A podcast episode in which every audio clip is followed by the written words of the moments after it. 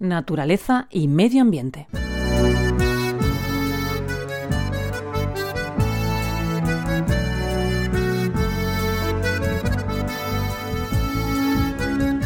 La puerta de Alcalá de Madrid se convirtió el pasado 9 de julio en símbolo de la dificultad para acceder al agua que tienen 783 millones de personas que viven en el planeta.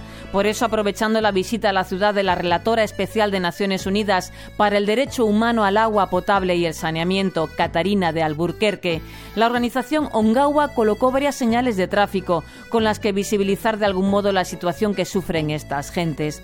Catarina de Alburquerque llegó a la capital para presentar la edición en castellano del libro Derechos hacia el final, buenas prácticas en la realización de los derechos al agua y al saneamiento, acto en el que estuvo acompañada por el director de la Agencia de Cooperación Internacional para el Desarrollo y del presidente de Ongawa Ingeniería para el Desarrollo Humano.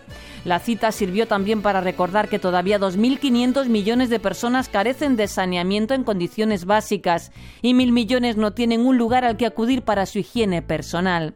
Además, en la actualidad, 5.000 niños mueren a diario al contraer enfermedades relacionadas con la escasez del agua y la falta de higiene.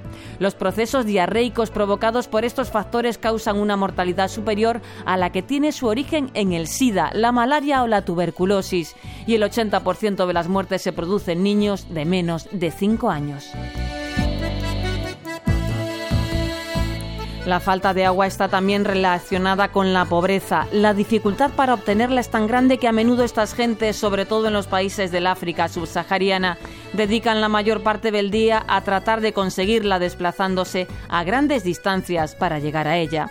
Por tanto, no pueden dedicar las horas del día a otras tareas laborales o a ir a la escuela en el caso de los niños, con lo que la espiral de pobreza cada vez es mayor. Desde Ongawa se quiere transmitir el mensaje de que técnicamente es posible el acceso a este bien tan básico y que son los gobiernos los que deben demostrar su voluntad de querer que esto ocurra, promoviendo para ello las medidas y los recursos necesarios.